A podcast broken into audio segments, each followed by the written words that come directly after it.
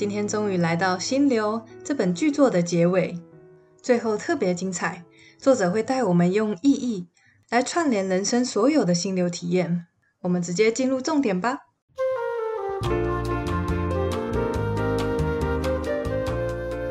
首先，我们来谈工作中的心流。在圣经的创世纪里面，亚当，也就是上帝创造的第一个人类，因为犯罪被逐出伊甸园。他必须终身劳苦才有饭吃，这反映出西方文化中一个根深蒂固的思想，那就是工作是一种惩罚，是一种大家都想要逃离的魔咒。但是，工作真的那么令人感到痛苦不堪吗？还记得之前提过的呼叫器的实验，在一天当中随机的时间里，受试者必须回答他们当下在做的事情，还有心情，以及他们是否宁愿再做其他事。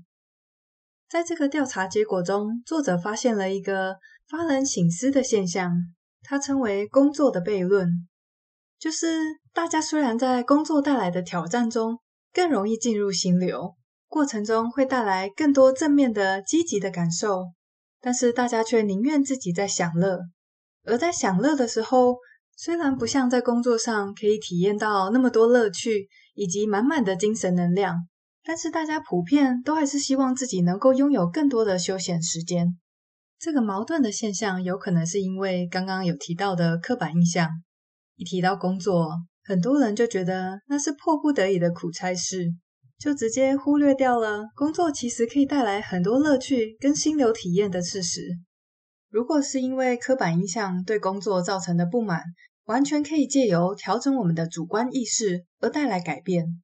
这世界上的确存在着一群自得其乐的工作者，像是他们其中一位受访者是住在阿尔卑斯山上的村民，他每天的工作跟休闲几乎没有分别。他一天的行程不外乎挤牛奶、领牛羊去吃草、修剪果树、纺纱等等。你可以说他一天工作十六小时，也可以说他完全没有在工作。当你问他做什么事情最感到乐趣呢？他一样会告诉你他每天在做的事情。他说道：“这些事令我非常满足，享受大自然，与人聊天，和动物作伴。我喜欢和所有生物交谈，大自然的一切都是我的陪伴。天天看着它变化，让人觉得清新而快乐。”住在这个村子里面的其他居民情况也都大同小异，没有人明显的区分工作和休闲。对他们来说，工作是心流体验的主要来源。就算有选择，也没有人会主动减少工作。当然，我们每个人在各自的工作里都有可能遭遇各式各样的困难，有可能是人际关系、压力、通勤时间，各种难处都可能会让我们没有办法如此乐观地面对工作。在这边有一个通用的策略，大家可以参考看看。第一个是你要调整工作。让他尽可能贴近心流活动的模式。另外，要调整个人，培养自得其乐的个性，利用我们所提过的心流产生的条件，把它带到工作中，让上班也可以变成一件乐趣横生的事。到目前为止，我们讨论的都是人们在事物上可以体验到的心流。那么，人跟人相处的时候，也会有心流体验吗？心流研究一再指出，生活品质取决于两个因素：我们的工作体验以及我们与他人的关系，尤其是我们的家庭，在我们一生经历当中影响格外深刻。我之前看过一个笑话，有一个人说：“我在结婚的时候想说找一个伴，就可以找到遮风避雨的地方，没想到结婚后发现风风雨雨都是这个伴带来的。”诶，有戳中你的笑点吗？这个小故事还展现出人际关系当中的另外一面，就是我们身边的人，尤其是我们所爱的人，他们可以是我们心里面最温暖的陪伴跟支持，但同时也可以成为我们最大的负担。究竟是往哪一个方向发展，有很大一部分取决于家庭成员彼此的关系，特别是每一个人愿不愿意在家庭的共同目标上投注精神能量。并关注彼此的状态和成长。在一段关系刚开始的时候，有很多会带来心流的行动机会会自己出现。举个例子，大家马上就明白了。当一个男孩子在追求心仪的女生时，他可能经常在想着：他今天会愿意跟我去约会吗？要怎么样才能让他注意到我呢？或是很想再多了解他的喜好。大家有没有发现，这些问题就带着明确的目标、挑战以及回馈，都具备了心流条件。所以，一段新的关系总是充满着乐趣。但是，交往过一段时间之后，两个人对彼此都有了足够的认识，眼前没有特别的挑战和目标。这时候，两人的关系很可能会变成例行公事，在关系里面找不到乐趣，更没有成长。但其实，只要所有家庭成员愿意一起努力，情况很快就会有所改善。首先，可以从制定共同目标开始，有了一个正向的目标，才可以为共同的事物付出努力。举例来说，长期目标或许是买一栋心目中理想的房子，或是提供给孩子最好的教育；短期的，或许是每个礼拜要找一间没去过的餐厅用餐，每个月要带孩子去看一场表演，或是夫妻两人一定要有一段独处的约会时光。在制定或执行目标的时候，一定偶尔会出现不同的意见。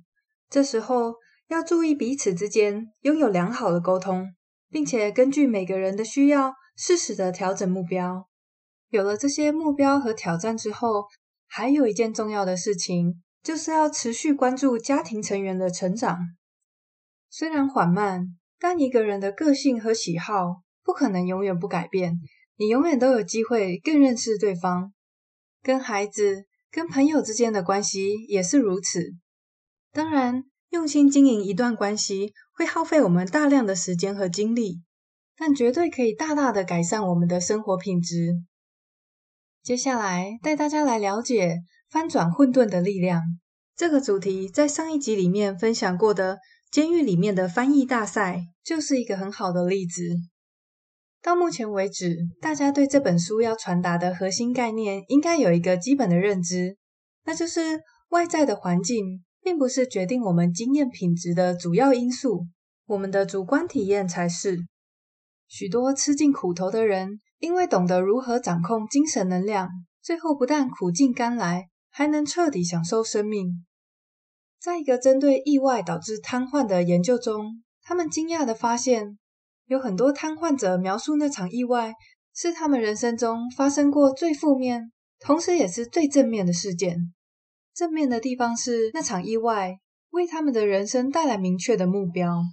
其中一位受访对象分享到，在意外发生以前，日子过得迷迷糊糊，没什么目标，也没有什么值得提起的事情。但是瘫痪以后，所有技能都要重新学习，连穿衣服、吃饭。种种生活上的大小事都变成具有挑战性的目标，他必须拿出专注力，每天都期许自己持续进步。他在生活上感受到的乐趣大大的增加了，而这股汇聚起来的精神能量以及进入心流的能力，最终带他到一个完全不一样、充满乐趣的人生体验。至于要怎么样在逆境中越挫越勇，作者研究后给出了三种性格。跟四个行动。第一个个性是不自觉的自信，这里指的不是狂妄自大哦，它指的是相信命运掌控在自己手中，相信自己的能力以及资源可以带来生命的改变，而不是任由命运摆布。第二种性格是注意力朝外，如果一个人经常想着自己的困难和需要，把焦点都放在内心的混乱时，就很容易引起精神伤。懂得将压力转换成乐趣的人，很少把注意力放在自己身上。他们习惯保持警觉和客观，注意各种其他的可能性。第三个性格是寻找另外的解决之道。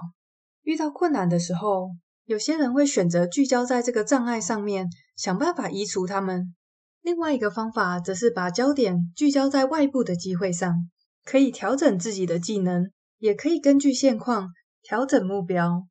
当然，两种办法都可以解决眼前的困难。但是，如果我们不试着根据事情的冲击做出调整，寻求更多解决之道，那就很有可能错过生命各种美好的可能性。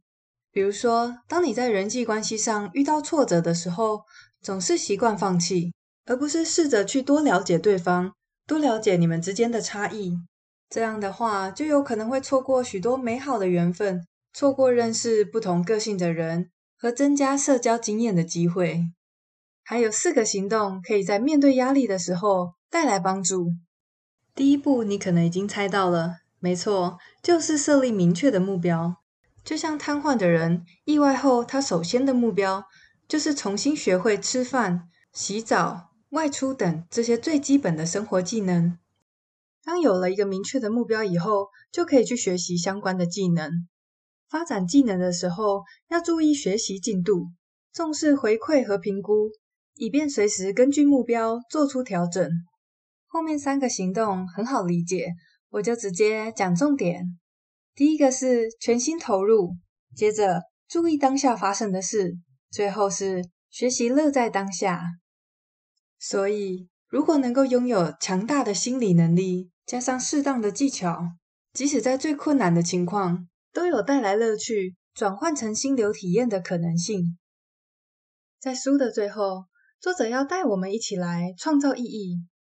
这个步骤就是要将人生整合成一场完整的心流体验。虽然很多哲学家都告诉我们，人生到头来是没有意义的，但是说它没有意义是一回事，任由它去又是另外一回事。两者并没有必然关联，就像没有翅膀并不会阻止我们飞翔一样。我们先来思考“意义”这个词，它本身其实是很抽象的。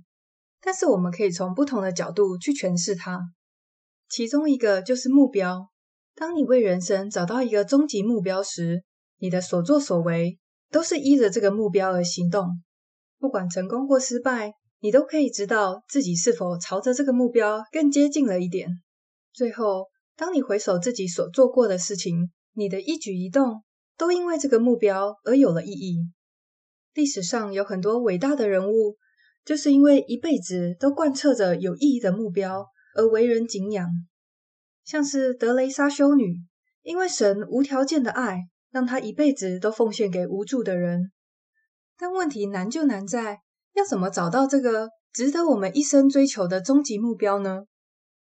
生活在古时候的人可能没有太多的选择，女孩子结婚以后，她的目标就是家人的幸福。而身为长子，注定了就是要继承家业。没有选择的时候，事情好像简单许多。有一个实验指出，当你面对二十种不同品牌的果酱时，比起少少几种，你更可能选择不买，因为众多选择更让人难以下定决心。但是这倒不是说没有选择的世代比较好，毕竟我们现在拥有的自由，都是前人努力争取而来的。正因为没有适用于每个人的标准答案，我们更应该努力尝试，不断寻找，试着在看似冲突或矛盾的选项里理出头绪，找到值得采取行动的方向。在找寻目标的时候，要记得行动和反思要并进，因为光有行动是盲目的，而缺少行动的思考只会让人停滞不前。在投注大量的精神能量在某个目标之前，可以问自己下面几个问题：这确实是我想要做的事吗？在可见的未来，我能从这件事获得乐趣吗？还有，它值得我或是其他人为它付出代价吗？这几个问题看似简单，但是对于缺乏自我认识的人是很难回答的。如果一个人只把注意力放在外在目标，像是财富或名声，而忽略了自身的感受，这个样子做出来的行动计划，最后很可能会带来内心的冲突。举例来说，有一位女士很喜欢做蛋糕，她希望可以用这个技能带来收入，所以她帮自己定的目标是开一家烘焙店。在做这个决定的时候，他没有考虑到自身感受。对他个人来说，做蛋糕这件事情最能为他带来乐趣的，其实是创作的过程。所以，当他拿出了大部分的积蓄，终于开了一家店的时候，才发现他根本不擅长管理，而且每天要应付紧张兮兮的新娘，让他精疲力尽。每天做的蛋糕都大同小异，种种原因都让他完全无法乐在其中。到头来，自己开店这个目标，最终却带来了内心的冲突和混乱。所以在寻找目标的时候，行动和思考两者缺一不可。一旦找到了方向一致的终极目标，无论是找出治疗某种疾病的方法，为弱势发声，或单单的想一生跟随主。不管这个目标是什么，一个人如果能够将精神能量投入该主题，意识就能达成和谐，进而拥有充满乐趣又富有意义的人生。最后，我想用书中所引用的一段话来做个总结。有一位奥地利心理学家说：“成功就像幸福一样，不是追求而来的，它是一个人全心全意投入一件事而忘却自我的副产物。”这本书读起来其实会有一点难度，里面引用了很多文献，也解释了许多的研究，读起来甚至有点像一本超厚的论文。但是里面真的有很多可贵的资讯以及实用的建议。谢谢大家跟我一起学习，我是 Tanya，下次见喽，拜拜。